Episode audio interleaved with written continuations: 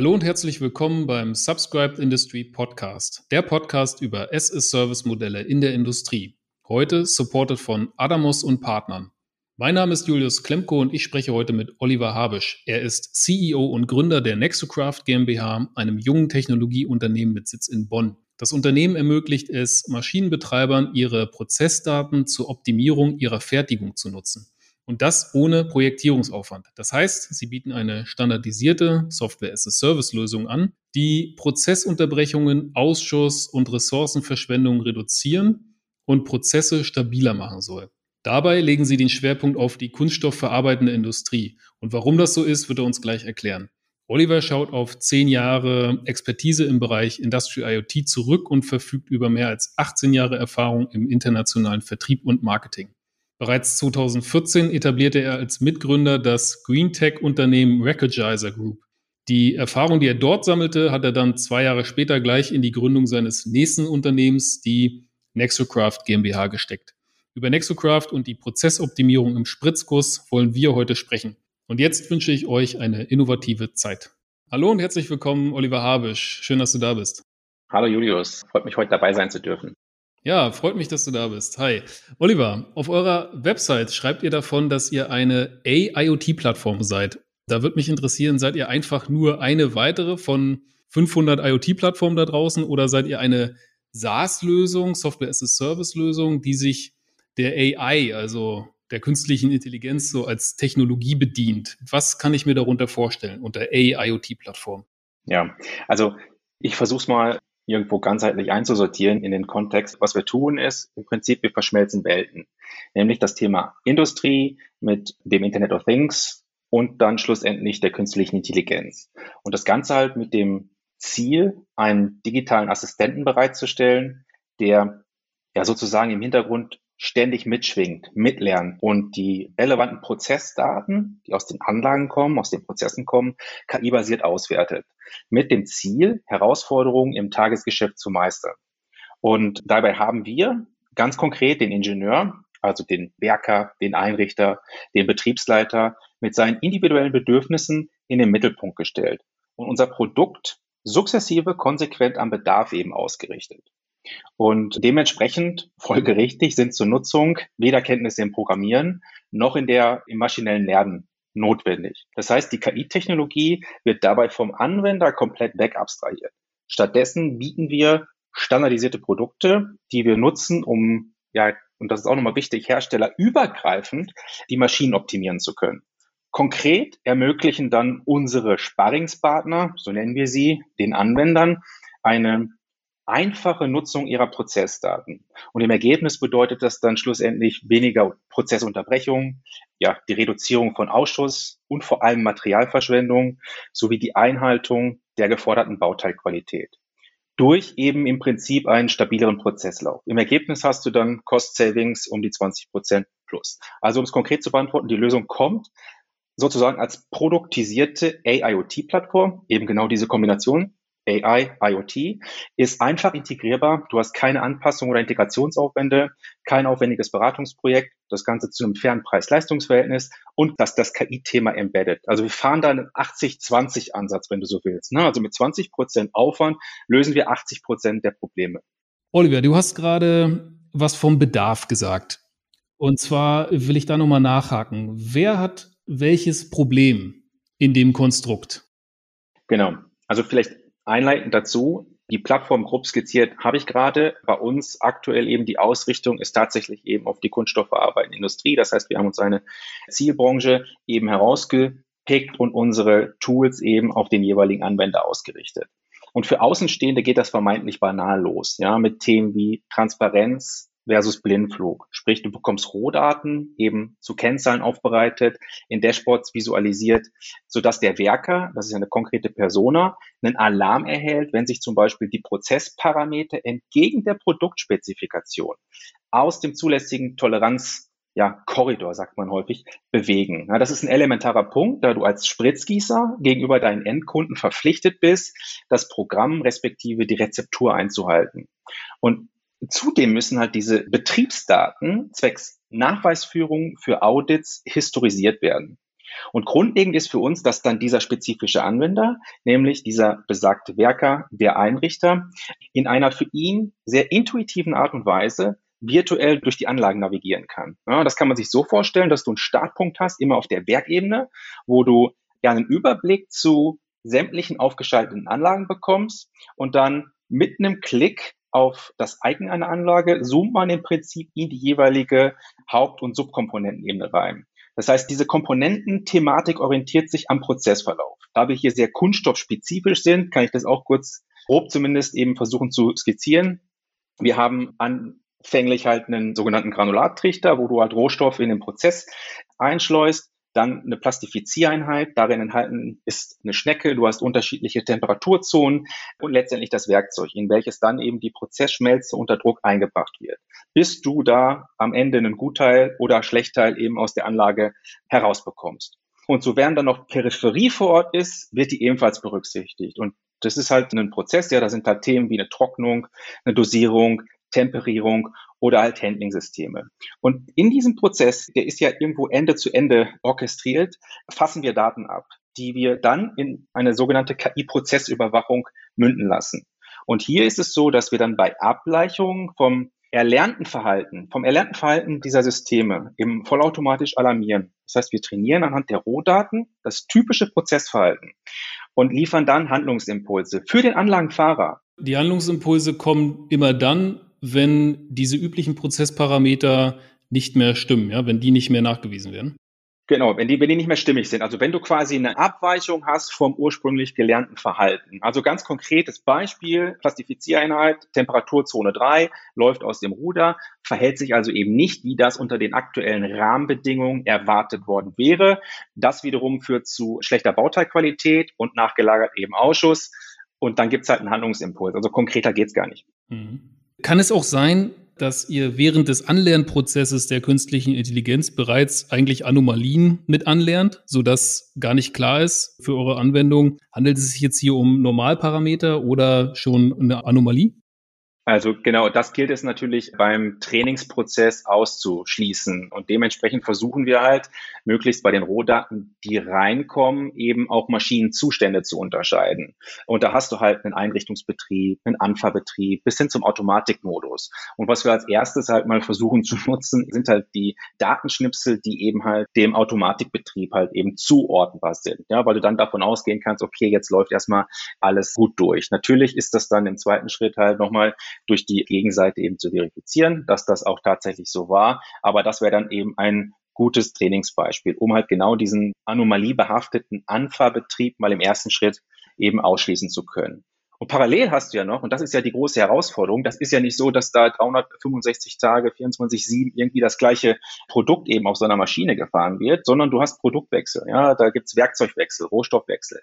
Und das will halt alles irgendwo in diesen Trainingsdaten automatisiert segmentiert werden. Und auf den Prozess sozusagen, da haben wir uns eben fokussiert, um das Ganze möglichst mit einem hohen Automationsgrad liefern zu können. Ja, ich fand spannend, was du eingangs gesagt hast, dass ihr eigentlich dem Werker, dem Produktionsleiter eine Art Sparingspartner an die Hand gibt. Also das ist ein interessantes Bild, interessantes Gleichnis, kann man sich gut vorstellen. Genau. Exakt. Also es geht tatsächlich darum, halt den Werker oder Einrichter eben vor Ort nicht zu ersetzen, sondern ihm ein Tool an die Hand zu geben, eben einen sogenannten Sparringspartner, der ihm hilft, sein Tagesgeschäft effizienter abzuwickeln. Also wir haben ja in dieser Industrie, auch in, natürlich in anderen Industrien, ganz klar einen Fachkräftemangel und dementsprechend ist auch der Wunsch, die Kompetenzen modellseitig irgendwo zu bündeln, sodass eben unabhängig von der Person, die gerade so einen Prozess halt bespielt, also einen Einrichtungsprozess fährt, eben eine gleichbleibende Qualität irgendwo sichergestellt ist. Und deswegen haben wir das eben über die Sparringspartner Terminologie halt versucht irgendwo einzuphasen. Also es geht nicht um ersetzen, sondern es geht um sinnvoll ergänzen, Kompetenzen mhm. ergänzen. Ja, das ist interessant. Jetzt hast du gerade diesen Punkt mit aufgegriffen, also Fachkräftemangel. Würdest du sagen, ist der Fachkräftemangel als solches auch eine Ursache dafür, sich digitale Lösungen in den Betrieb zu holen? Oder ist das, ja, dieser Vorteil, der dadurch entsteht, den du jetzt gerade geschildert hast, eigentlich nur eine positive Begleiterscheinung, wohingegen eigentlich die ursächliche oder der primäre Wunsch, digitale Tools zu nutzen, darin liegt, seine Fertigung einfach zu optimieren. Also quasi Fertigung optimieren versus dem Fachkräftemangel entgegnen. Ich glaube, am Ende des Tages ist es eine Kombination eben aus beiden Themen. Fakt ist, und die Gespräche führen wir ja nun zuhauf halt mit unseren Zielkunden, ist das Thema, dass die Schichten mitunter unterbesetzt sind, dass sie eben nicht Ressourcen in der gewünschten Qualität eben nachziehen können. Ja. Dieser ursprüngliche Werker oder der Einrichter, der halt hier noch das Händchen an die alten Schätzchen angelegt hat und gespürt hat, wenn es irgendwo hakt, ja, diesen Typ den gibt es im Feld halt so gut wie gar nicht mehr. Und daraus motiviert ist logischerweise auch so ein bisschen die Idee zu sagen, das, was die können, dieser immense Wissenspool, dieser Wissensschatz, dass der modelltechnisch transferiert wird und dann eben automatisiert mitlaufen kann. Das ist ja die Kernidee der ganzen Geschichte. Mhm. Was ich gut finde an euch ist, dass ihr euch zunächst mal konkret auf eine Branche ausrichtet. Also du hattest von der Kunststoffverarbeitung gesprochen. Das macht euch in meinen Augen griffig und man kann euch gut irgendwie einordnen. Warum spezialisiert ihr euch da so zu Beginn? Ja, also tatsächlich bin ich der festen Überzeugung, dass du halt in einem Segment halt tatsächlich nur Fuß fassen kannst, wenn du auch das notwendige Prozesswissen halt mitbringst. Also eben auf Augenhöhe, im selben Sprachgebrauch halt mit dem Zielpublikum halt kommunizieren kannst. Und du musst die Probleme, diese Tagesgeschäftsthemen, die da anfallen, wirklich verstanden haben.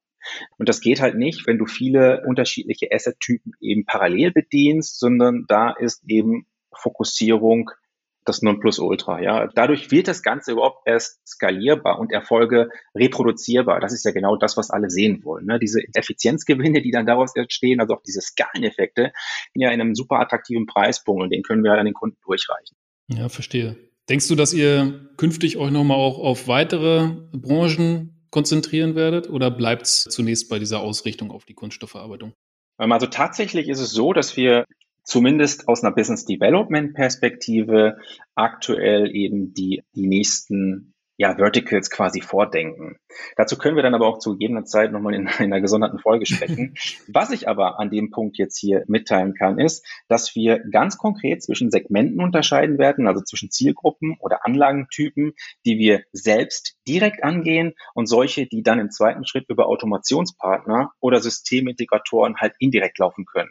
Und für solche Partner wäre halt unsere Anforderung, also die sagen halt, hey, das, was ihr für Plastics macht, ist super spannend, das hätte ich gerne noch, keine Ahnung, auf CNC-Maschinen, Lasers, Standzentren oder was auch immer übertragen, dass wir dann sagen, hey, ja, das ist fein, verstanden. Unsere Anforderung wäre eben, dass der Partner dann aber auch die Onboardings für die Maschinen und Anlagen verantwortet, dass er den Kunden betreut, also das In-Life-Support-Thema und natürlich das notwendige Domänenwissen mitbringt. Also genau das, was wir uns aufwendig halt für die Plastics-Branche halt eben erarbeitet haben. Und im Gegenzug liefern wir dann ja unsere Toolchain, auf die er zurückgreifen kann. Algorithmen, okay. Vielleicht noch eine Frage nochmal zur Kunststoffverarbeitung. Also liegt dir da das persönlich auch irgendwie am Herzen? Was ist so interessant für dich an Spritzguss, Thermoplast, Spritzgießen, Gummispritzgießen und so weiter? Was gibt es da noch einen, einen persönlichen Bezug? Also ganz offen, wir haben natürlich inzwischen unter unseren ja, 37 Kolleginnen und Kollegen, die wir intern halt in der Truppe haben, einige, die eben aus dem Bereich kommen und was sich dann wirklich im Zeitverlauf eben ergeben hat, so dass wir da einen Anknüpfungspunkt, um halt reinzuschnuppern. Und dann aber auch relativ schnell eben festgestellt, dass wir hier tatsächlich über einen Massenmarkt sprechen. Ne? Also Spritzgießer, ich glaube in Deutschland eine gibt es 3500 mit einem immensen Maschinenpark, also eine Installed Base, die ist halt gravierend. Und dadurch, dass wir uns eben auf diesen Typ, also einer Spritzgussmaschine als Beispiel fokussieren, können wir diese Modellthemen, also das gesamte Werkzeug sehr, sehr fokussiert anbieten und es skaliert quasi in den Kunden hinein. Was wir halt festgestellt haben bei den Analysen und bei den Kunden, die wir halt bereits betreuen dürfen, dass halt das nicht nur einen technischen Vorteil mit sich bringt, eben auf diesen Maschinentypus zu fokussieren, sondern dass das Potenzial, also die Einsparmöglichkeiten halt auch immens sind. Und das geht halt bei Rohstoff los über die Energie bis halt zu den entsprechenden CO2-Einsparung. Wenn wir den Blick einmal werfen auf das Thema USP, also Alleinstellungsmerkmal, aktuell sehe ich auf jeden Fall ein großes Alleinstellungsmerkmal in Bezug darauf, dass ihr euch spezialisiert ja, auf die Kunststoffverarbeitung. Aber wenn du das vielleicht nochmal aus einer höheren Ebene betrachtest und vielleicht eure Software mit anderen da draußen vergleichst, die eben auch Prozessdaten aufnehmen, erfassen, Prozesse optimieren, Würdest du sagen, da gibt es noch ein weiteres Alleinstellungsmerkmal? Das ist ein guter Punkt. Also zunächst mal und das ist, glaube ich, auch wichtig, vergleiche ich mich jetzt nicht im ersten Schritt oder uns jetzt im ersten Schritt nicht mit anderen IoT-Plattformen. Ja, ich glaube, das ist verstanden. Die gibt's halt sozusagen wie Sand am Meer. Ich weiß nicht, wie viele, aber ich habe aufgehört zu zählen. Ja, ich hatte mal eine Zahl von 500 gehört. Ja, ja okay. Das meine ich mit halt gravierend. Ne? Sich da halt technologisch durchzusetzen, ist halt extrem schwierig. Plus, da gibt's die ganzen Großen. Ich glaube, man ist halt schlecht beraten zu sagen, man pitcht irgendwo eine Technologie, sondern muss halt konkret vom Kundennutzen herkommen. Und genau da setzen wir auch an. Ja. Das heißt, dass wir uns zu digitalen Spezialisten jetzt in der Kunststoffverarbeitungsindustrie irgendwo benchen. Und da gibt es aktuell zumindest keinen vergleichbar produktisierten Ansatz, wie wir ihn fahren. Ne? Also sicherlich gibt es Wettbewerb und das ist auch absolut notwendig. Ansonsten wäre wahrscheinlich auch kein Markt da aber eben vermehrt aus der Welt der Ingenieurbüros oder halt Spin-offs, die so beratungsintensivere Projektierungsansätze fahren. Und wir sind halt Produkt versus Projekt. Die Vorteile, um das vielleicht gerade abzurunden, die wir da eben zusammenbringen am Ende des Tages. Ich meine, es sind aus meiner Sicht drei wesentliche Punkte. Das erste ist, dass wirklich für den Einsatz eben unserer Technologie kein Beratungsprojekt notwendig ist. Ne? Und wenn du halt in konventionelle Plattformlösungen reinschaust, dann hast du da einfach mitunter signifikante Anpassungs- und Projektierungsthemen. Und zwar vor Kunde, weil du ja erstmal das technische Konstrukt auf diesen Use Case halt eben zuschneiden musst. Und wir haben es halt als schnell implementierbares Produkt entworfen. Und dabei sind wir am Ende aber branchenneutral. Das heißt, wir können es perspektivisch für eine große, breite Anzahl an Anlagentypen einsetzen. Das ist jetzt der zweite Punkt, ja? Das ist nur der erste Punkt. Der zweite Punkt ist, jetzt muss ich mich gerade selbst nochmal, der zweite Punkt ist tatsächlich, dass wir es vom Preismodell her für die ja, IoT-Branche oder aus der IoT-Branche heraus betrachtet, schon sehr disruptiv anbieten. Und das Ganze eben vergleichbar ist das wirklich, kannst du dir vorstellen, wie so ein Office 365-Abo, ja, wo du als Flatrate das gesamte Paket ohne jegliche Zusatzkosten halt bekommst. Und das ist der preisliche Aspekt. Technologisch verfolgen wir so einen holistischen Ansatz. Das heißt, wir sind schon eher so ein One-Stop-Shop-Anbieter und orientieren uns dann kundenseitig an den Faktoren der Gesamtanlageneffektivität. Da ist das KI-Thema und ich glaube, das ist eines der, der wesentlichen Themen, damit es auch eben skaliert. Das standardisieren wir über eine universell einsetzbare Verfahrensinnovation. Und gerade diese Ausrichtung auf den jeweiligen Use Case, in dem Fall jetzt eben akut eben das Thema Spritzguss, erfolgt halt in einer Form, dass wir das Prozesswissen, ja, was ja vorliegt, sozusagen in unsere Modelle initiieren können. Da haben wir eine Schnittstelle, das Ding nennen wir Twin Builder. Das kannst du dir so vorstellen, dass du ja im Prinzip, wenn du so eine Schnittstelle mal datenpunktseitig exportierst, bekommst du ja eine Unmenge an Datenpunkten, aber eben als Prozessverantwortlicher weißt du ja, hey, die Datenpunkte gehören zu meiner Plastifiziereinheit, die eben halt zum Werkzeug. Das ist halt Peripherie getrieben und dementsprechend können wir halt eben das gesamte Lernthema sehr schön vorstrukturieren, indem wir genau dieses Wissen dazugeben über so eine Metamodellogik. Vielleicht abschließend noch ein Satz. Zusammengefasst ist es ja so eine Art leichtgewichtige MES-Lösung, ja, die du und zwar ohne Ballast irgendwo aus der alten Welt, dafür eben mit KI aus der neuen Welt. Nochmal eine Verständnisfrage von mir. Eure Kunden sind die Verarbeiter von Kunststoff selbst und nicht die Hersteller der Maschinen. Oder vertreibt ihr euer Produkt auch indirekt über die Hersteller? Ja, also Nutznießer der Lösung sind ganz klar ähm, die Verarbeiter. Und nichtsdestotrotz wären wir logischerweise auch an den OEMs ganz klar aus einer Multiplikatorenperspektive heraus interessiert. Das ist aber schweres Terrain, muss, muss man einfach sagen. Und da hakt es oft schon im Ansatz durch das Thema not invented here. Das ist wirklich ein Aspekt. Und ganz logischerweise verfolgen auch die großen oder zumindest die größeren Hersteller eigene Digitalisierungsprogramme. Und das gehört ja auch für die inzwischen zum guten Ton. Ne? Du bist ja als Hersteller sozusagen Kunden und fragen, hey, ihr macht nichts in Richtung KI, das ist ja wirklich Old Economy. Ne? Also irgendwo kann ich verstehen, dass du es bedienen musst. Auf der anderen Seite macht es aber meines Erachtens durchaus Sinn, sich eben genau zu überlegen, was ich als Maschinenbauer selbst mache oder machen möchte und an welcher Stelle man auch Partnerschaften eingehen kann. Das machen wir ja nicht anders. Ne? Also wir beziehen ja auch rechenzentrumsnahe Dienstleistungen oder halt eben Hardware, also Edge Gateways, die bauen wir auch nicht selbst, sondern da geht es eben darum, möglichst intelligent so ein Ökosystem aufzuziehen. Und da ist einfach mein Appell, sich genau zu überlegen, was man selbst machen möchte und für alle anderen Themen intelligent zu partnern. Und so hat der OEM die Möglichkeit, direkt an digitalen Geschäft zu Modellen eben zu partizipieren, sich aber gleichzeitig auf seine Stärke zu fokussieren. Das ist und bleibt der Maschinenbau.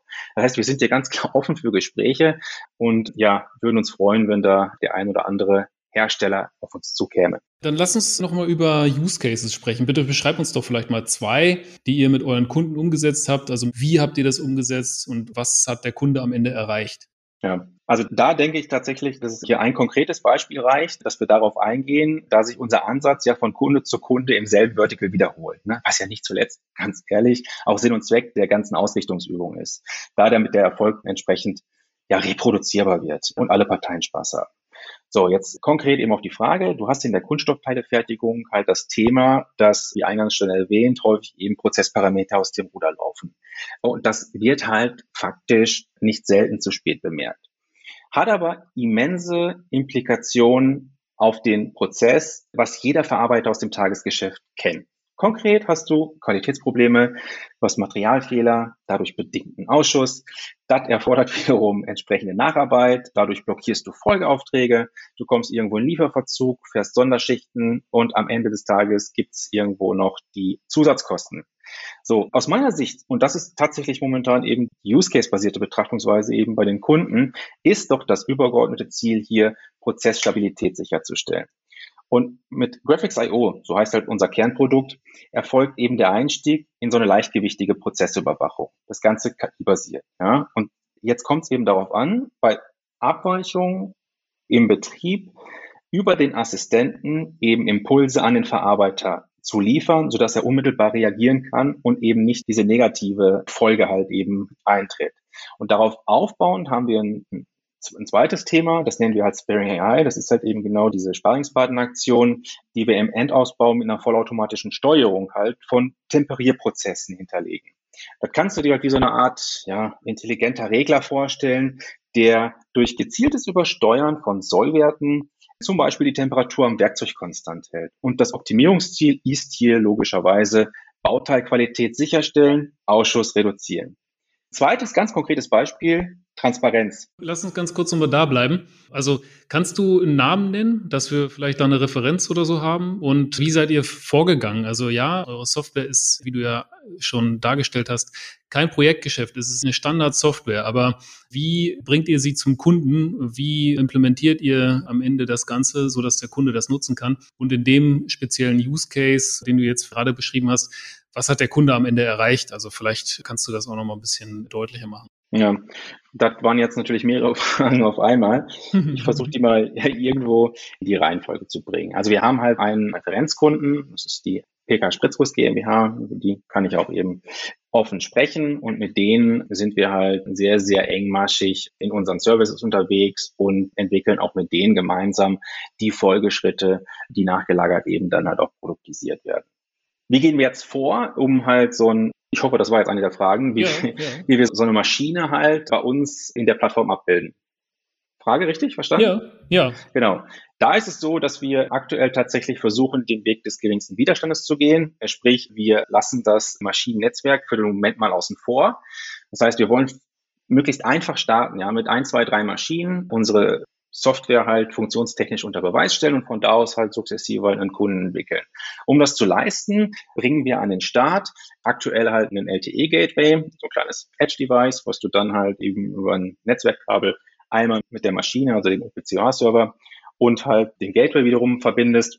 Von da an, also jetzt ganz praktisch gesprochen, ja, wählen wir uns halt remote eben über das Vehicle Gateway auf die Anlage, können halt den OPCOA Server scannen. Das heißt, wir bekommen alle verfügbaren Datenpunkte zurück, kennen die Frequenzen, also die Wertänderungsfrequenzen, schlüsseln dann die Datenpunkte entsprechenden Subscription- und Polling-Clustern zu und können darüber wiederum die Plattform auto provisionieren. Also das ganze Thema Frontend, Backend bis hin zur Machine Learning-Welt. Das heißt, von dem Zeitpunkt an ist die Anlage für uns virtuell abgebildet.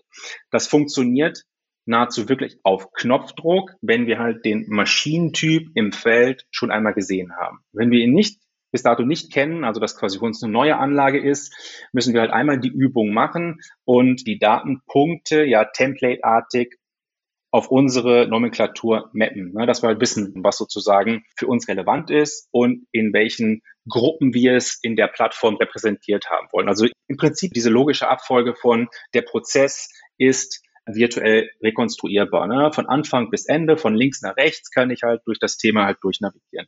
Das ist für uns halt eben essentiell. Und da bieten wir halt dem Kunden dann halt direkt eben die Möglichkeit, sich Frontend-basiert, also wir haben einen 100%igen SaaS-Ansatz, sich frontend-basiert eben auf die Anlagen zu schalten und im ersten Schritt halt mal eben die Rohdaten zu visualisieren, dann Kennzahlen zu hinterlegen. Also wir haben vorkonfigurierte äh, Dashboards. Ne? Also zum Beispiel für das Thema Plastics wissen wir halt genau eben durch diese Interviews, die wir geführt haben, was der Kunde eben halt dort zentral zusammengefasst sehen möchte.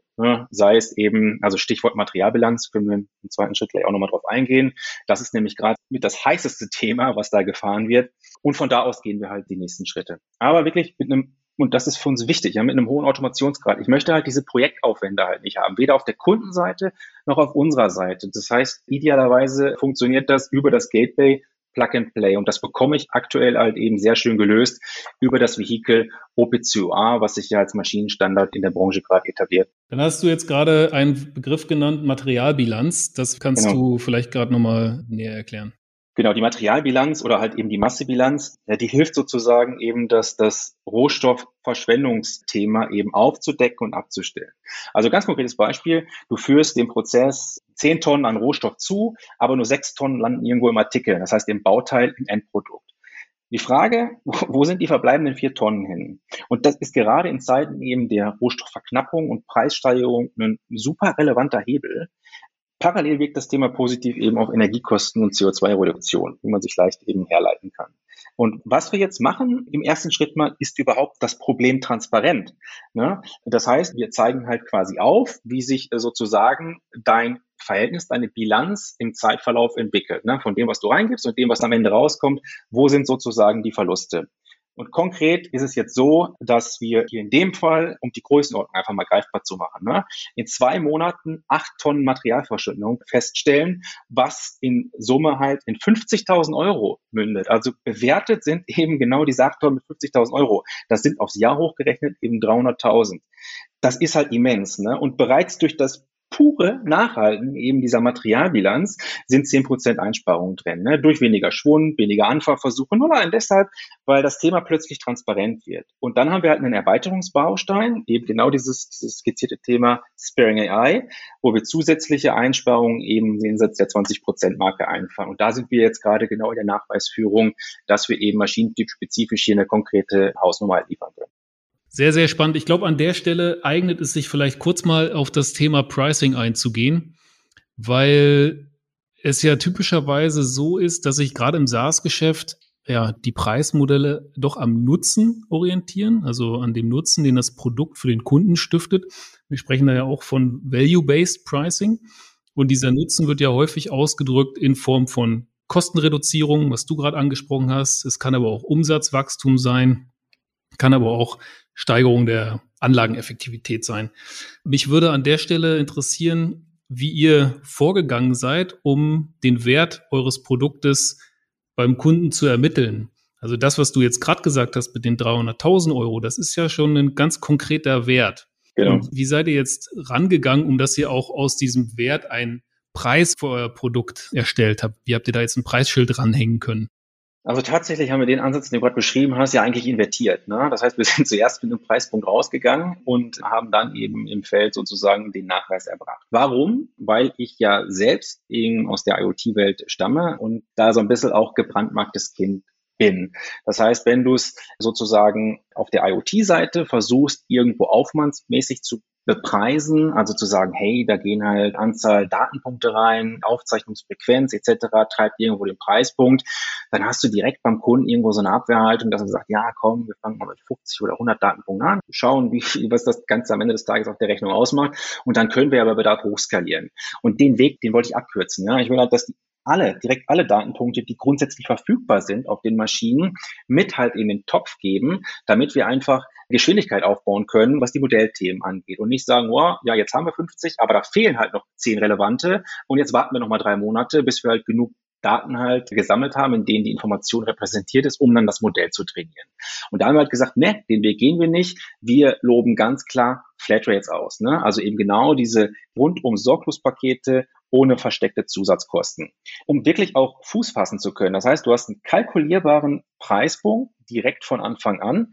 Und vom Vertriebsansatz ist es ja jetzt so, dass wir versuchen, über ein, ist es, wenn du so willst, ein Land and Expand Thema. Ne? Ich sage ja hier, lasst uns mal anfangen, ganz konkret mit eben ein bis drei Maschinen. Wir weisen die Erfolge nach. Von daher geht's weiter. Und um dem Kunden, und wir sind in der Old Economy unterwegs, ne, du triffst da einfach auch, das kann alles noch so toll sein, du kannst die Referenzen nennen, einen super attraktiven Preispunkt sagen und trotzdem sagt dann noch jemand, okay, hey, aber aus einer Business Case Perspektive habe ich hier einen Invest, kriege ich das denn refinanziert? Ich weiß es ja heute noch nicht schwarz auf weiß. Drum haben wir darüber hinaus noch so ein dreimonatiges vollwertiges Rücktrittsrecht eingebaut, ja, wo du wirklich jedem den Wind so ein bisschen aus den Segeln nimmst, zu sagen, hey, hier, passt. Wir haben ohnehin jetzt keine Integrationsaufwände. Wir leisten das, wir gehen da in Vorleistung, wir gehen diesen Schritt, wir zeichnen mit dir den Vertrag. Du hast aber drei Monate Zeit, eben das, das Thema zu testen.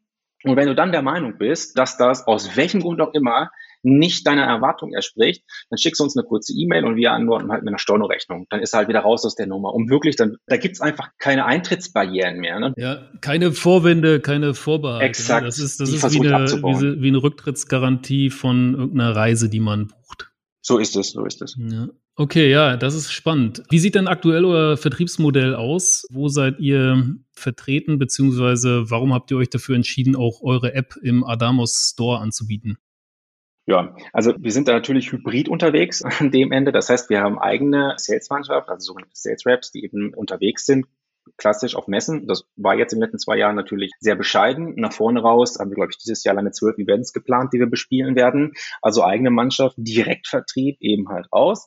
Die zweite Komponente ist sicherlich die Marketing-Automation, wo wir auch viel über Social Media halt eben adressieren, was tatsächlich auch mehr kommt. Also gerade im Informationsbedarf halt eben befriedigen zu können und dann darauf basiert halt Termine zu vereinbaren. Und das dritte Thema ist, wie du es gerade schon gesagt hast, eben das Thema Marktplatz. Für uns halt wirklich super spannend, denn ich meine, wir haben ja eine sehr in sich gekapselte App, die quasi prädestiniert ist für so einen digitalen Marktplatz. Ich glaube aber, und jetzt komme ich gleich das Thema, wir haben ja hier ein Listing im Adamos Store und ich bin überzeugt von dieser Partnerschaft. Warum ist das so? Also grundsätzlich die App erstmal per se geeignet halt für einen Marktplatz. Auf der anderen Seite, und das wirst du wahrscheinlich auch bezeugen können, hast du oder kaufen einfach nur sehr wenige Kunden erklärungsbedürftige Apps auf so einem digitalen Marktplatz. Zumindest, ich meine, wenn das einmal verstanden ist, das Prinzip, ja, können weitere Maschinen durchaus online nachgebucht werden, aber gerade für das erste Mal brauchst du irgendwo eine Zuführung. Und ich finde, das hat einfach Adamos clever gelöst, ne, indem hier ich weiß nicht ganz genau, wie es heißt, aber ich glaube, es ist ein Matching-Thema, was im Hintergrund läuft, wo du dann eben Kunden und Apps aktiv zusammenbringst oder zusammengebracht werden. Und dann, und das ist jetzt aber entscheidend, wirklich über Adamos Sales Raps nachgefasst wird, also aktiv eben sozusagen der Kunden angegangen wird, um ihn darauf hinzuweisen, einen Termin quasi mit uns als App-Anbieter zu vereinbaren, ihn an den Marktplatz zu gewöhnen und dann eben zu sagen, hey, die 1, 2, 3 Maschinen haben wir verstanden, da brauchen wir noch irgendwo so eine Anschubhilfe, ja, und jetzt aber für das Folgegeschäft könnt ihr ohne weiteres menschliches Dazutun quasi online halt durchbuchen. Und ich glaube, am Ende des Tages ist es halt genauso eine Kombination, die irgendwo gefahren werden muss. Ich meine, am Ende des Tages sind die Kunden natürlich unterschiedlich und du musst halt jeden irgendwo an seinem Punkt abholen. Aber diese Mixtur, glaube ich, die hat sich für uns bewährt und ich bin echt sehr gespannt, wie dieses, wie dieses Marktplatzthema halt jetzt in diesem Jahr nach vorn geht. Ja, okay, spannend. Also ihr fahrt im Grunde über mehrere Kanäle. Das heißt, den Direktkanal, den führt ihr weiter, so wie bis dato auch. Ihr genau. baut das Thema Social Selling aus über Social Media und ihr seid jetzt seit kurzem auf dem Adamos Marktplatz vertreten. Wenn wir nochmal kurz bei dem Thema Vertrieb bleiben, was ist deine Erfahrung, Oliver? Verschrecken die Wörter Digitalisierung und künstliche Intelligenz eher oder bereiten sie weiterhin, so wie vielleicht noch vor einigen Jahren, den guten Gesprächseinstieg? Ah, das ist schwer zu sagen. Also ich bin persönlich bin der Überzeugung, und wenn du dir, da kannst du halt auch in unsere Vertriebsunterlagen halt mal reinschauen, da steht halt X von IoT-Plattformen, Digitalisierungslösungen und so weiter, sondern wir kommen konkret halt über die Pain Points. Ne? Also das, was wirklich unsere Zielgruppe im Tagesgeschäft unter den Nägeln brennt. Und das haben wir auch wirklich in diese gesamte, in den ganzen Vertriebsaufbau halt konsequent so umgesetzt da ich einfach wirklich glaube, wenn du rein mit einer Technologie reingehst und rein sagst hier als Beispiel, ne, ich bilde erstmal eure Fabrik irgendwo digital ab. Ihr habt einen Übergabepunkt und Daten können eingesehen werden. Ich meine, Digitalisierung ist ja kein Selbstzweck. Ne? Da ist der Nutzen halt nicht, nicht griffig genug. Und deswegen wirklich ganz konkret eben gemünzt auf den Maschinentyp zu sagen, hier, wenn du das machst, oder Kunden wie du, Referenz nennen, ne, profitieren in dieser Art und Weise. Sollen wir das bei dir nicht auch mal ausprobieren? Wie wir das am Ende des Tages machen, ne? auch das KI-Thema, das stresse ich halt vor Kunde nicht. Das macht auch keinen Sinn. Am Ende ist dem auch vollkommen egal, auf welchem Weg eben die Einsparungen zustande kommen, ne? die Effektivität nach oben geht. Hauptsache es findet statt und vor allem ohne, dass er sich da verbiegen muss und langwierige Projekte halt mit begleiten muss. Und das ist eher so, wie wir das vertriebstechnisch eben beim Kunden platzieren. Also relativ kurz. Ich habe auch die Pitchzeit sozusagen, um dieses Thema halt zu platzieren, stringent eben auf 45 Minuten eingekürzt, was vollkommen ausreichend ist. Und dann am Ende stelle ich wirklich die Frage, ob wir jetzt nicht im nächsten Schritt halt tatsächlich mit diesen 1, 2, 3 Maschinen starten wollen. Weil ganz ehrlich, Papier ist ja geduldig an dem Ende. Und auch jeder, der Kunde wie wir auch, haben Interesse, das am lebenden Objekt eben unter Beweis zu stellen. Und davor scheuen wir auch nicht zurück. Und deswegen gehen wir da auch halt eben mit diesem, ja, mit diesem disruptiven Preismodell halt eben an den Start und sagen, hier, du hast nichts zu verlieren, wir weisen das jetzt nach und von da aus gehen wir gemeinsam weiter. Oder du machst halt etwas anderes, wenn du, wie gesagt, aus welchem Grund auch immer nicht zufrieden sein solltest. Ist gut, Oliver, dass du nochmal zurückkommst auf das Preismodell, weil ich da doch noch eine Frage habe. Mich würde interessieren, warum ihr euch jetzt für dieses Flatrate-Modell entschieden habt und warum ihr nicht vielleicht einen anderen Ansatz fahrt, nämlich euch an dem Outcome, den euer Tool, eure Lösung beim Kunden vollbringt, beteiligt. Also, dass ihr sagt, ihr nehmt beispielsweise von den, ich zitiere jetzt nochmal die 300.000 Euro pro Jahr, von den 300.000 Euro 20 Prozent. Ja, also diese einsparbasierten Geschäftsmodelle, die kenne ich ja nun auch aus der Vergangenheit. Ich habe ja schon mal im Bereich Green Tech halt ein Unternehmen gegründet und da waren wir halt genauso halt unterwegs. Das Problem am Ende des Tages ist, dass du konsequent halt auch in der Pflicht bist, den Nachweis zu führen, wie viel du tatsächlich eingespart hast, um dann eben das Preismodell daran zu reflektieren, zu orientieren. Und das hat mitunter dazu geführt, dass wir jetzt Hersteller an Controllern beschäftigen können, die halt genau das im, im, im Betrieb leisten. Und dann hast du ja Side-Effects ja, die irgendwo noch auf das Thema wirken, dass da, keine Ahnung, irgendwie äußere Umstände dazu geführt haben, dass Einsparung reingekommen ist. Und in diese ganze Diskussionsschiene möchte man am Ende des Tages nicht rein. Deswegen haben wir gesagt, wir paketieren also einen festen Programmbestandteil in einem Produkt zu einem kalkulierbaren Preispunkt, der quasi in der Regel sogar noch unter den Schwellwerten liegt, sodass der Einkauf nicht mal dazugeholt werden muss, dass du sagst, hey, alles klar, komm, mit fünf Maschinen starten wir, es gibt nichts zu verlieren und von da aus gehen wir halt gemeinsam weiter. Das war das Ziel, also eben diese Geschwindigkeit einfach, wirklich eine Marktpenetration eben leisten zu können. Gleichwohl, hast du vollkommen recht. Und wir haben ja neben dem besagten Graphics.io-Thema noch Sparing AI und da gibt's halt zukünftig halt sehr viel auch noch in Richtung der intelligenten Regler. Das ist ja sozusagen der Ursprung. Ne? Da bin ich 2013 halt irgendwann mal gestartet, also KI-basierte Regler. Das ist ja so ein bisschen das, das, das Thema Herkunft. Und da werden wir jetzt auch wieder reingehen, weil du viel auch relativ einfach intelligent automatisieren kannst in dem Umfeld. Und da ist es so, dass wenn wir da halt eben was oben drauflegen, also eine Schippe oben drauflegen, die zu zusätzlichen Effizienzgewinnen führt, sicherlich halt nochmal das Preismodell entsprechend reflektieren werden. Aber für das Basis-Setup, was ich dir sozusagen im Verlauf des Podcasts eben erklärt habe, das muss standardmäßig zu einem festen Preispunkt halt im Markt angeboten werden, weil du ganz ehrlich, du hast da Kunden da draußen, die haben ab 50 Maschinen auswärts, ne? Irgendwo so 1000 Maschinen ist dann irgendwo so die, das sind dann eher die größeren. Und du willst ja aus den drei Maschinen dann 50 Maschinen, 100 Maschinen und so weiter machen. Und das muss irgendwo kalkulierbar sein. Da dürfen keine Stolpersteine sein. Du willst halt keine große und langwierige Verhandlung, sondern der Nutzen muss ganz klar sofort eben diesen Initialinvest überwiegen. Und ich glaube, das haben wir damit sichergestellt. Okay, verstehe. Oliver, dann lass uns zum Abschluss kommen. Ich würde gerne mit dir kurz noch über ein Thema sprechen und zwar, also ganz kurz anschneiden, das Thema Finanzierung. Ich weiß, ihr habt letztes Jahr eine Finanzierungsrunde erfolgreich abgeschlossen. Da kann man an der Stelle nochmal gratulieren. Danke. Die Frage wäre ja jetzt, wie geht's da weiter? Plant ihr weitere Runden? Also tatsächlich steht ja für uns jetzt die Skalierung auch des Geschäftsmodells im Raum, ne, auch der internationale Wachstumskurs, auf den wir gehen wollen.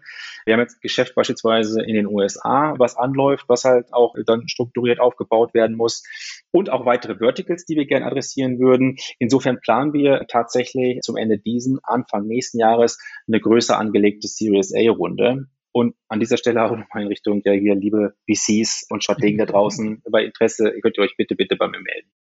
Ja, okay, Oliver. Vielen, vielen Dank. Hat mir sehr viel Spaß gemacht. Viel Erfolg wünsche ich euch. Mir auch. Vielen Dank, Julius, und einen schönen Abend. Danke, danke.